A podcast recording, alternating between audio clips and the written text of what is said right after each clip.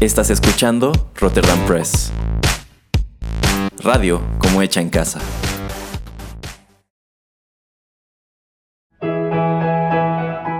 Rotterdam Press presenta Arena. Rocky Metal.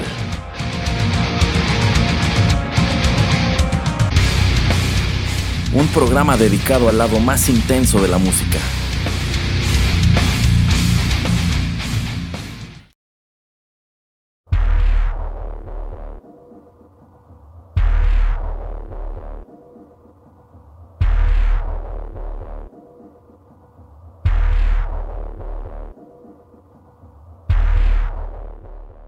Hola amigos, qué gusto saludarlos en estos micrófonos y darles la bienvenida a la emisión 30 de Arena, el lado más intenso de la música. Y bueno, así como la escena rock de los Estados Unidos sufrió hace ya algunas décadas la British Invasion, siento que este podcast está sufriendo la Dutch Invasion del señor Pereira porque ya no hay programa en Rotterdam Press donde nos salvemos de su presencia. En esta ocasión el señor Pereira se ha colado también a Arena con un tema. Yo soy el que le da rating a este podcast, señor Erasmo. Pues la gente me necesita, la gente me quiere, me aclama, me pide. Pues no sé si le dé el rating, pero de, que se está colgando de él, se está colgando, señor Pereira. Pero bueno, eh, ya saben, escuchas que en este programa por lo regular, pues armamos los programas eh, en torno a una banda o a un disco o quizás hacemos covers de alguna agrupación o acto que no tiene nada que ver con el metal, etcétera. Pero esta ocasión el señor Pereira pues vino aquí a la cabina con un tema bastante peculiar que es un soundtrack, porque ya saben que al señor Pereira casi no le gustan las películas y bueno, escogió una serie de filmes bastante desafortunados que pues todo a lo largo de su existencia que se caracterizaron por incorporar metal a sus bandas sonoras. En esta ocasión el señor Pereira nos trajo el soundtrack de la película Resident Evil Apocalypse que pues fue la segunda de esta serie dirigida o creada por eh, Paul W.S. Anderson, inspirada por supuesto en la serie de videojuegos de Resident Evil o Biohazard como se los conoce en Japón. A ver señor Pereira, platíquenos cómo llega este disco a sus manos hace todos esos años. Pues de hecho lo que se enfoca más la primera película y la segunda película, como dices, es en mucho metal. Sí, todas las demás eh, que, le siguen también, pero sobre todo estas. Y dije, bueno, pues era un tiempo de descubrimiento musical para mí. Dije, ah, pues voy a ver qué, qué tal está. Y tiene a varias bandas, entonces pues puedo escuchar un poquito la propuesta de varias. Y fue así como me decidí a comprar el soundtrack de, del primero y bueno, de la primera película y de la segunda película. Así es como, como llegué a ellas. Y la verdad, pues sí, sobre todo este disco es el que más me gusta em, de, de, toda la, música de, de, las películas de Resident Evil. Que sí, como ya está diciendo Erasmo, em, no, no, no fueron tan buenas las películas, pero pues bueno, ni modo. Es lo que hay. Eh, es lo que hay exactamente. Y bueno, este disco señala al pie que es música de e inspirada por el largometraje original. Eh, eso de inspirada en, quiero desarrollarlo en alguno de los siguientes bloques, pero por ahora vayamos con nuestra primera canción.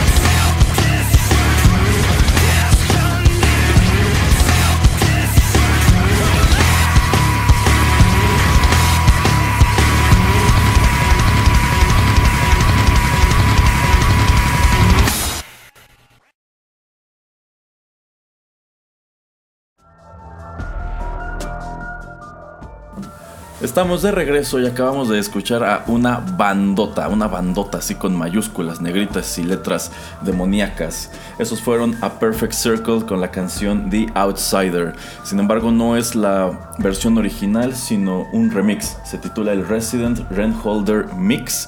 Es decir, esta es una rea- readaptación que hacen para el soundtrack de esta película en específico.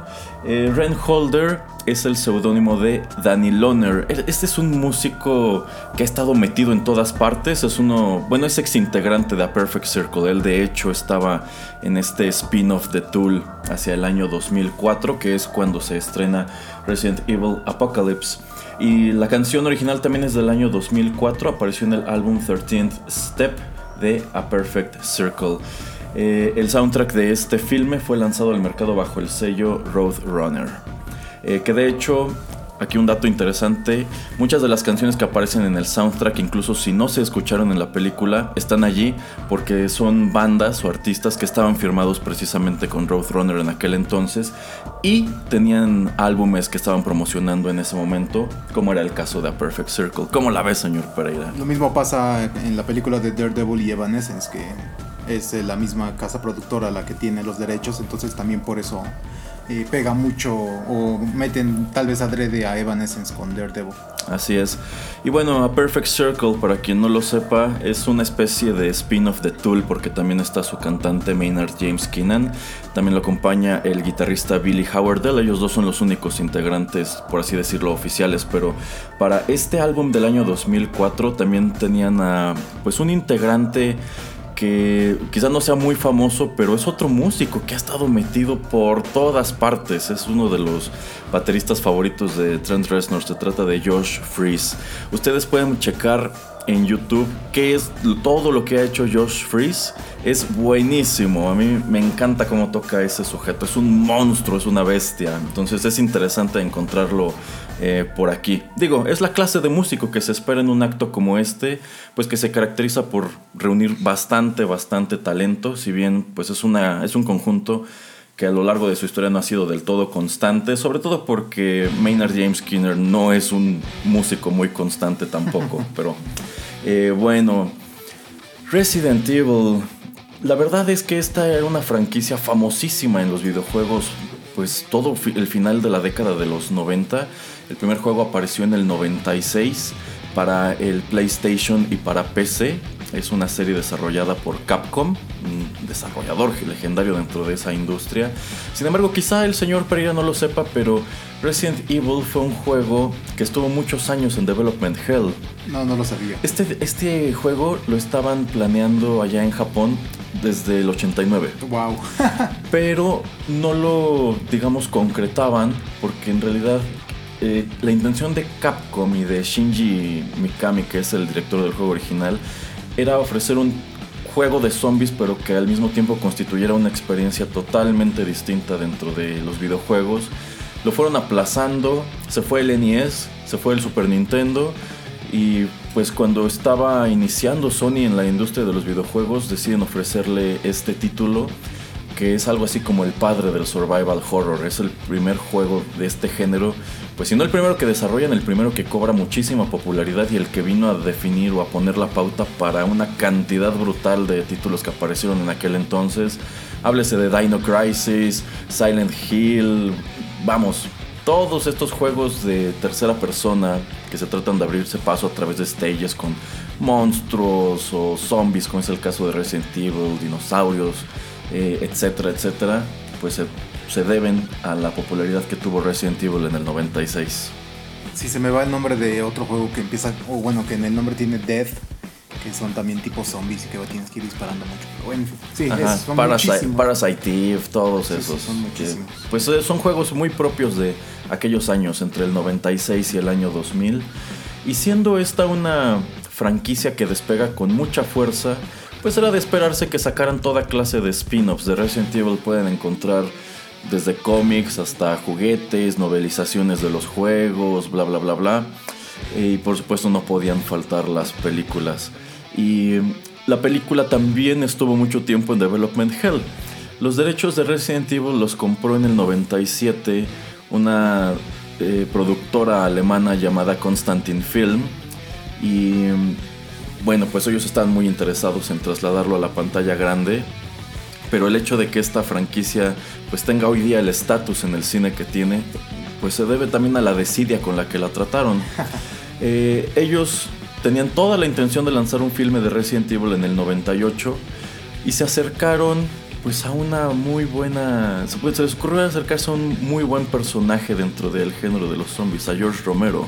Mm, le, le, ofrecen pues trasladar Resident Evil al cine y él cuenta que pues él, no le gustaban los videojuegos pero que puso a su asistente a que lo jugara y pues él, la veía mientras jugaba y en base a esto construyó un guion inspirado en, el primer juego ah. eh, pero eh, sucede que cuando él termina de escribirlo, que me parece que es en el 98, ya habían sacado Resident Evil 2. Ok. Entonces Constantine Film decide que el guion que escribe George Romero, que era una adaptación casi al carbón de la trama del primer juego, con algunos twists que de hecho se escuchan interesantes, eh, Constantine Film le dice que su guion ya está obsoleto, porque ya salió el segundo juego, y necesitaban otra cosa, algo que digamos estuviera más al día, porque la historia original ya no le iba a interesar a nadie, Ajá. porque Resident Evil 2 también fue muy exitoso. Entonces, se dan el lujo de decirle que no al guion de George Romero y se acercan a Paul W.S. Anderson. Wow. Eh, Wow. ¿Cómo terminan las historias? sí, sí, empieza. Todo esto empieza con el pie izquierdo. Eh, y le encargan que es- desarrolle una película que esté inspirada en la franquicia y tome elementos tanto del primer juego como del segundo. Al final, la primera película está sobre todo basada en el primero de todas maneras. Sí. Del segundo tiene, uy, allí cosas muy esporádicas. Así es.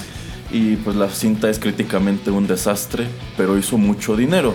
Que eso es lo que se puede decir de todas las cintas de Resident Evil. Todas le invirtieron poco, ganaron mucho, los críticos la odiaron, los fans las odiamos, pero de todas maneras iba muchísima gente a verlas. ¿Por Sí. qué? No me lo explico. Esto, eh, esta serie es lo que en el argot del cine se denomina Money Maker. Así es. Una película que no tiene más finalidad que ganar dinero en las taquillas, no se esmeran en la calidad, no le echan coco.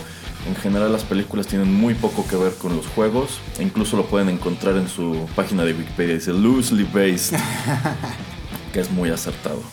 Sí, no me queda más que decir. Y también lo, lo que estaba yo comentando antes de...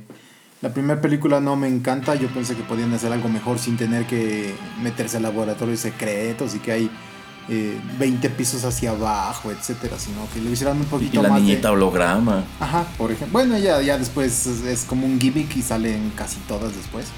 Eh, la 2 por lo menos sí trata de ser, bueno, Apocalypse trata de ser un poquito más como el, el Resident Evil 2, ya que despierta Alice, que es eh, eh, Mila Jovovich, despierta pues en un hospital y no sabe qué pasó, entonces empieza a a vagar por las calles, entonces es un poquito reminiscente a- al juego. Ya después también eso que le dan casi superpoderes, etcétera, bueno, pues ya son otras cosas, tan, pero en fin. La 2 se me hace un poquito más apegada a lo que en verdad son los videojuegos que la 1. Pero tiene su curiosidad también, señor Pereira, pero de eso le platico en el siguiente bloque.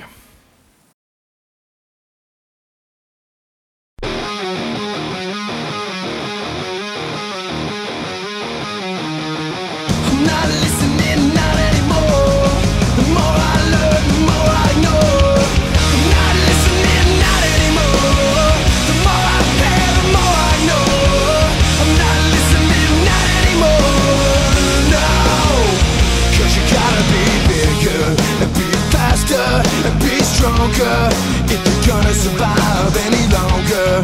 In this lifetime, it better be the right time. 'Cause the first time might be your last time.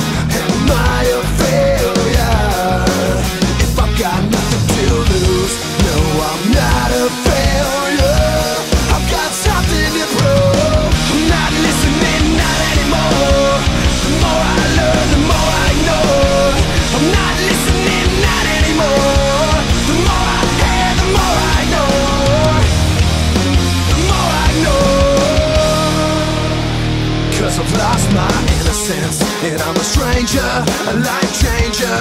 I'm a man that's not afraid of danger. I walk my own path and blaze my own trail Because I'm not afraid to derail. I won't get in line I'll be your middleman. So fuck you, I make my own plans. And I got respect And I don't neglect The people that I really care to protect. Am I a failure?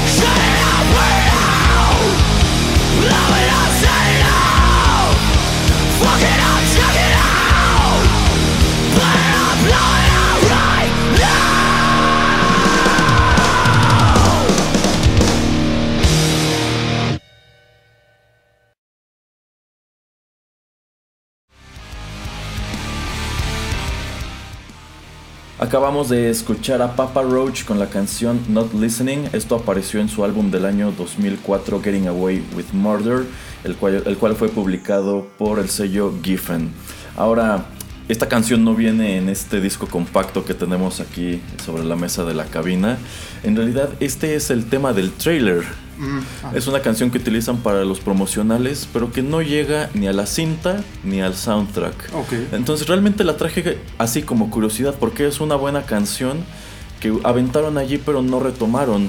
¿Qué? Que usualmente cuando esto ocurre en el cine me resulta muy curioso. Por allí evoco otra película de zombies, la de 28 eh, Weeks Later, que es Ajá. la secuela de 28 Days Later, en donde el trailer utiliza una excelente canción de Muse. La presenta como una película muy de acción Mm, y la canción de Muse no está en ninguna otra parte y la película no fue de tanta acción a final de cuentas. Digo, está padre igual, pero bueno.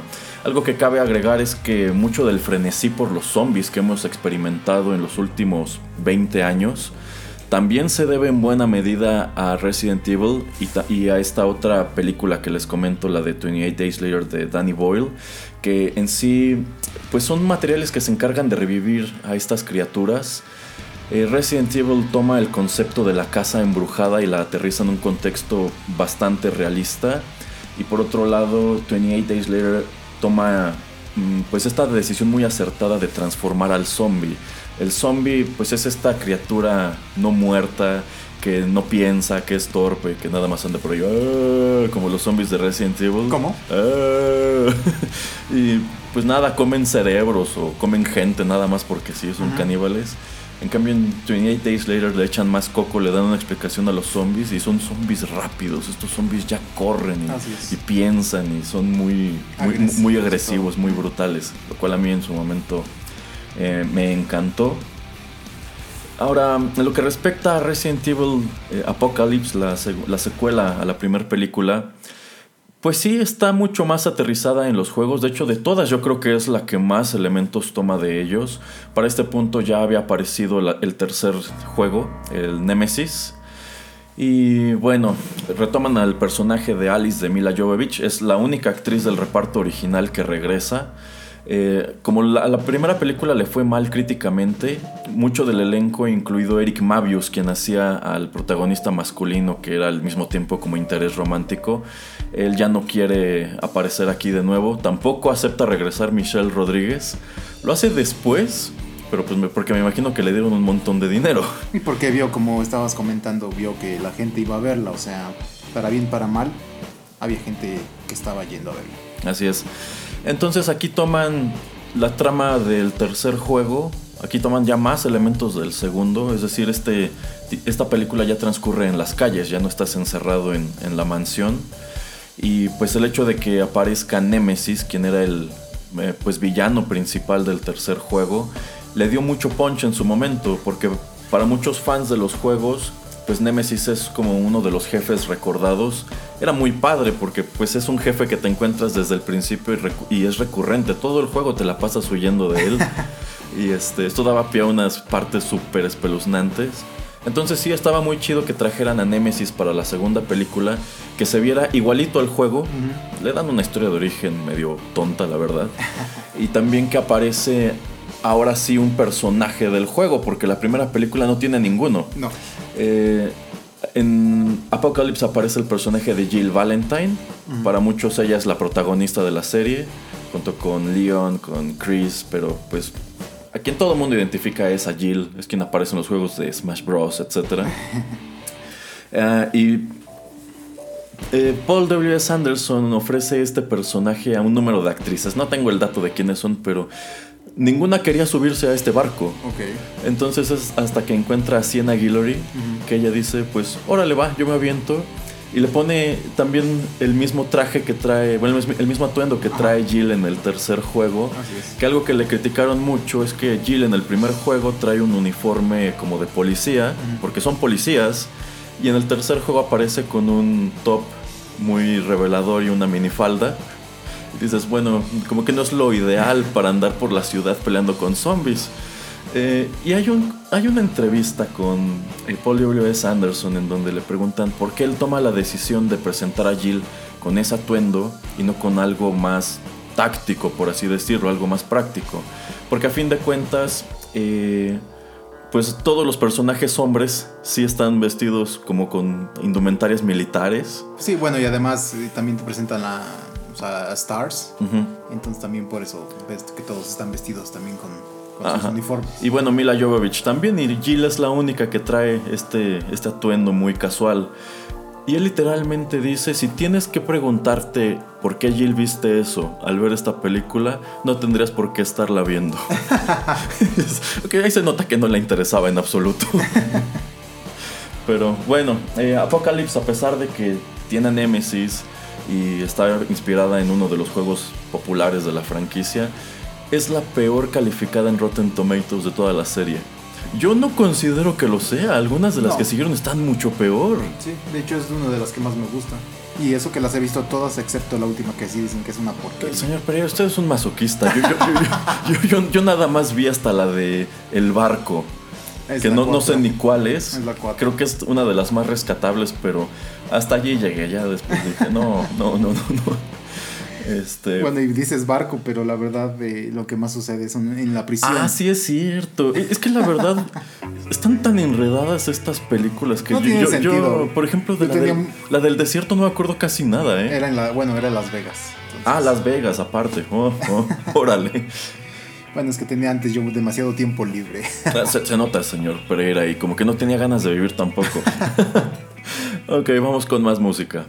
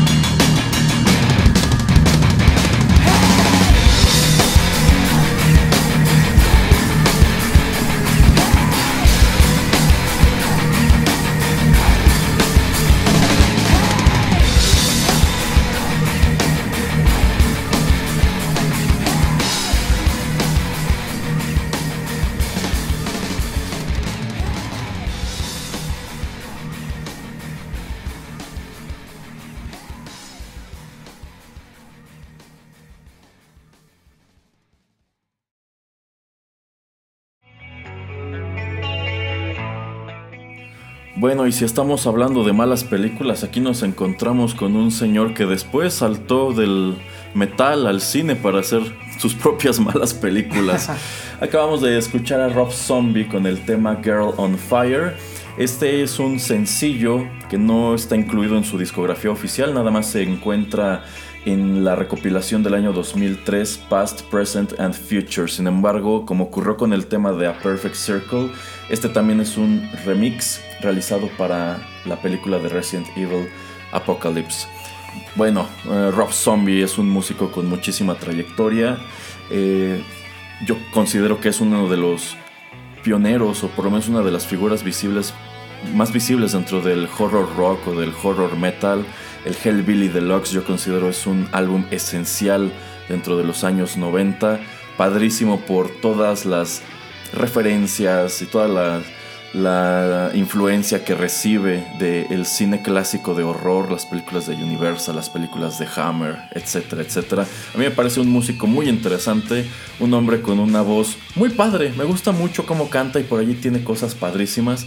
No entiendo cuál ha sido su necedad de presentarse como cineasta cuando en realidad pues solamente vino a echar a perder Halloween y pues el resto de su filmografía como que no convence. Digo, está padre que traten de pronto como de buscar este otro tipo de ambiciones, pero siento que Rob Zombie se ha descuidado bastante su carrera musical por ello. Y pues también es muy curioso encontrarlo en este soundtrack que va de una película de zombies. ok, um, hablando más sobre esta franquicia de Resident Evil, eh, sobre las películas, eh, pues algo que también llama mucho la atención al principio es la decisión del director de incorporar mucha música de metal a ellas. Eh, yo considero que esto va acorde a algo que estaba ocurriendo con el cine de principios de los 2000, que era precisamente, hablando de películas de acción, incluir actos conocidos de metal. Por ejemplo, en este disco también, eh, también encontramos a Ramstein con la canción de Mind Tile, eh, lo cual yo considero que debemos al hecho de que Ramstein se hizo popular en América gracias a otro soundtrack que fue el soundtrack de The Matrix, en donde encontramos, pues, por ejemplo, también a Rob Zombie, y pues era un disco muy rockero. Prácticamente los tres álbumes que se desprenden de esas películas son muy rockeros. Eh, si nos asomamos a una película que se me hace lo mismo, pero con eh, vampiros, que es Underworld, también tenía mucho rock y como que el cine de aquel entonces era muy proclive a incluir a este tipo de actos. Digo, este es un disco bastante extenso, tiene 18 pistas. Eh, obviamente no podemos programar aquí a todas las bandas que aparecen, pero pues algunas de ellas les sonarán. Está Slipknot, está The Used, Está The Cure. A mí se me hace que The Cure está muy fuera de lugar aquí. Yo creo que los metieron quizá porque podían utilizar la canción nada más. Eh, está la Cuna Coil. Eh, está Devil Driver. Cradle of Field. De hecho, si no hubiera programado Nymphetamine de Cradle of Field en el programa de Live Christine, seguro la habría puesto aquí. Encontramos a los Deftones, encontramos a, a Him, a mí me choca Him. Este, encontramos a Thrice. Thrice se me hace otra banda interesante, pero es muy complicado encontrar y utilizar su música. Cold y también encontramos al final a Massive Attack. Eh, yo considero que este no es un disco muy parejo sobre todo por aquello de que está The Cure. Eh, siento que es otro money maker también. Vamos a, arrojar a todos estos actos que la gente ubica. Vienen en un disco pues asociado a esta película y pues ya dejemos que se venda así como así, pero... Sí, de hecho, bueno, nada más interrumpiendo, interrumpiendo un momentito, en, en, el primer soundtrack también es súper metalero, pero también te encuentras a bandas como The Page Mode, entonces... Exacto. Ahora, lo que comentaba al principio de que el disco afirma que es música de e inspirada en, la, en el largometraje, pues aquello de inspirada en es solamente simbólico. Eh, ya les presentamos dos remixes que se hicieron de canciones que ya existían antes para esta película y es hasta allí donde llega la inspiración. en realidad ninguna de estas bandas escribió la canción específicamente para Resident Evil ni específicamente para este soundtrack. Eh, por allí también está el BGM o la banda sonora que pues es de otro compositor y pues escucha como eso, como música para cine, muy enfocada a como secuencias de acción, etcétera. Sí, otra cosa que mm, nada más para comentar también de- del primer soundtrack que le voy a recomendar a Erasmo que lo cheque es que tiene como cuatro o cinco canciones de Marilyn Manson. Entonces. Ah, es que él ayuda a escribir la banda sonora de la película. ah, pues ahí está. Ajá. Este, de hecho, esa película tuvo creo que tres compositores y uno de ellos era Marilyn Manson. Curioso que no haya repetido para esta. Aquí no lo encontramos No, para, para nada. nada, no, para Yo nada. quiero suponer que se desilusionó de, del re- los resultados eh, críticos de aquella y igual que todo el elenco dijo, no, yo ya no me, yo ya no regreso. Bueno, también yo creo que lo hizo el primero como para publicidad. Digo, ya cuando sale, que sale en 2002 creo Apocalypse, ya Marilyn Manson era Marilyn Manson, entonces ya no necesitaba también este pues poner todo su material en cualquier lugar, ¿no? Podía ser más selectivo. Sí, y bueno, el hecho de que él apareciera en el soundtrack de la primera película también es consistente con el hecho de que él lleva bastante tiempo tratando de hacer carrera en el cine, pero no ha tenido tanta suerte. Por allí, cuando, cuando iba empezando, Trent Reznor lo metió a una película de David Lynch y de ahí ocasionalmente aparece por aquí, por allá. Eh, lleva como 10 años prometiendo una película inspirada en la vida de Lewis Carroll, pero es vaporware, no, no, no, no se, no se materializa. Bueno, pues vayamos con la última canción del programa.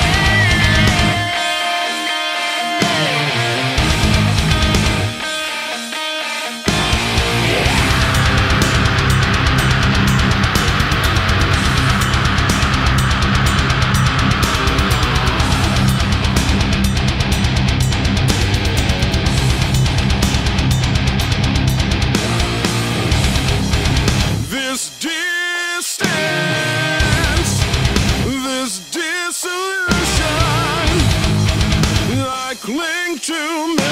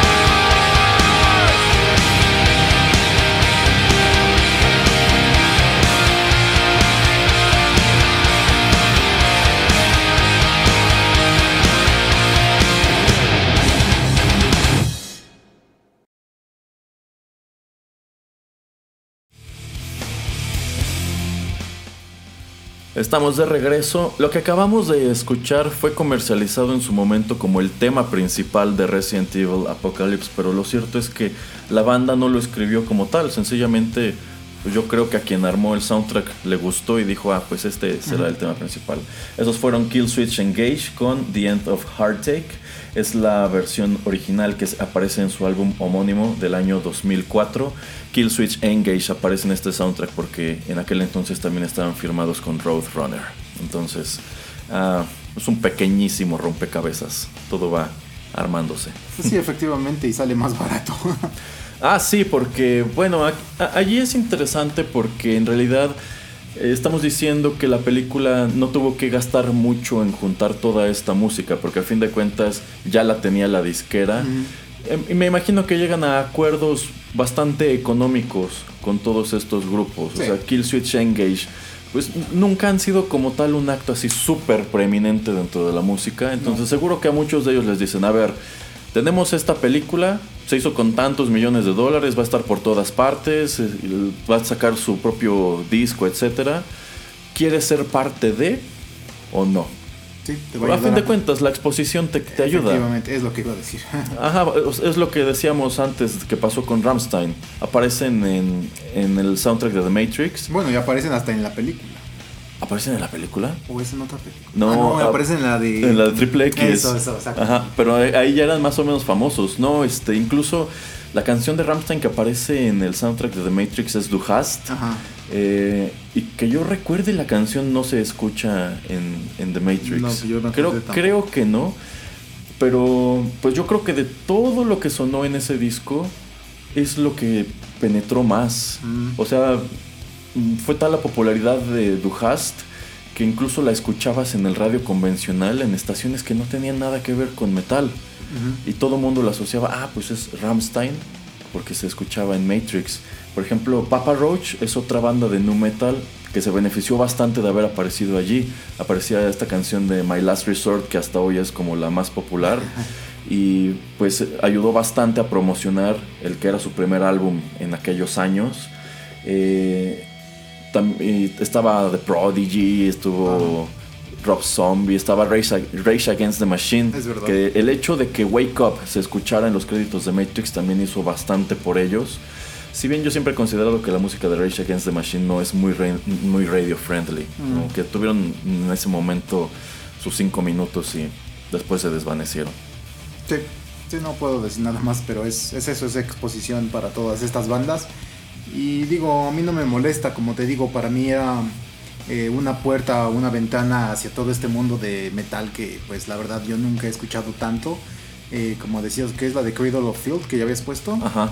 Yo dije, ah, entonces por eso se me prendió el foquito de momento, esto ya lo escuché en algún otro lado. Entonces dije, voy a buscar, escarbar a ver dónde tengo ese disco para que Erasmo pues ponga un poco de esa música porque yo sé que pues, el programa está dedicado un poco a eso, está inclinado al metal. Y dije, ah, pues me, me- me late, ¿no? ¿Por qué? Pues, también porque lo tengo y se me hace un buen tema de conversación.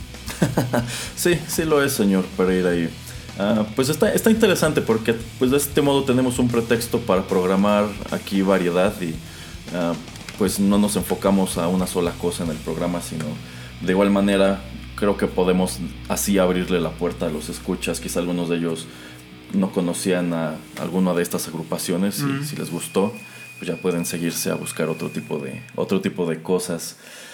Pero bueno, con eso llegamos al final de esta emisión 30 de Arena. Muchísimas gracias a todos por la sintonía. Gracias al señor Pereira por ofrecerse a traer este soundtrack de Resident Evil. La película no está muy chida, pero pues la música está un poco, está un poco mejor. Eh, si tienen oportunidad de asomar también al primer disco que comenta el señor Pereira, deberían hacerlo. Y pues a las películas no puedo decirles que, que les den una oportunidad porque la verdad como que no se la merecen. No, mejor Sola- váyanse a jugar so- los juegos. Solamente si les da mucha curiosidad, mejor échenle un ojo a los juegos o en su defecto a alguna de las películas animadas que han hecho en tor- a, a partir de ellos que considero que están mucho mejor. Sí, exactamente. Bueno, pues eso es todo. De nuevo, gracias por escucharnos. Los esperamos muy pronto en más contenidos de Rotterdam Press.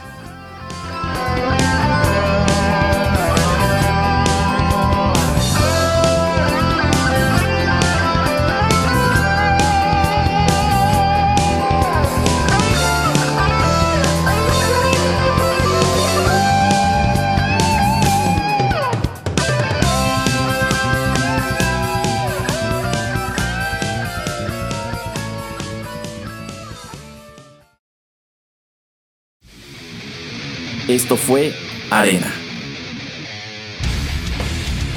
Te esperamos en una emisión más, aquí, en Rotterdam Press.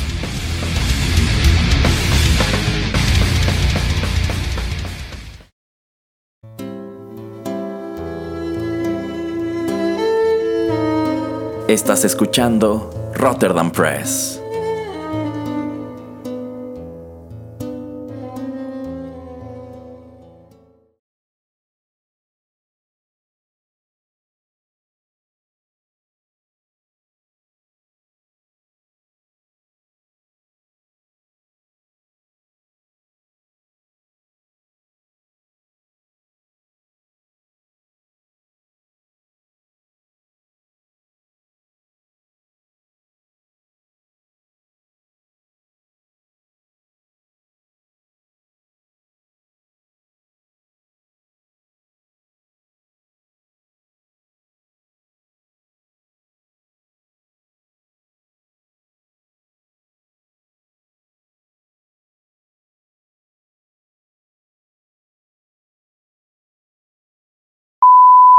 Stop it!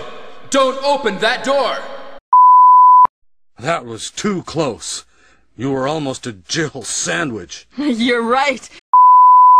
Jill, here's a lockpick. It might be handy if you, the master of unlocking, take it with you. Chris Redfield.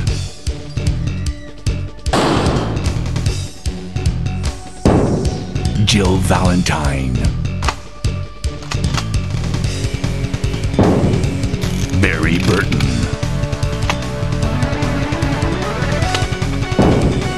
Rebecca Chambers. Albert Wesker.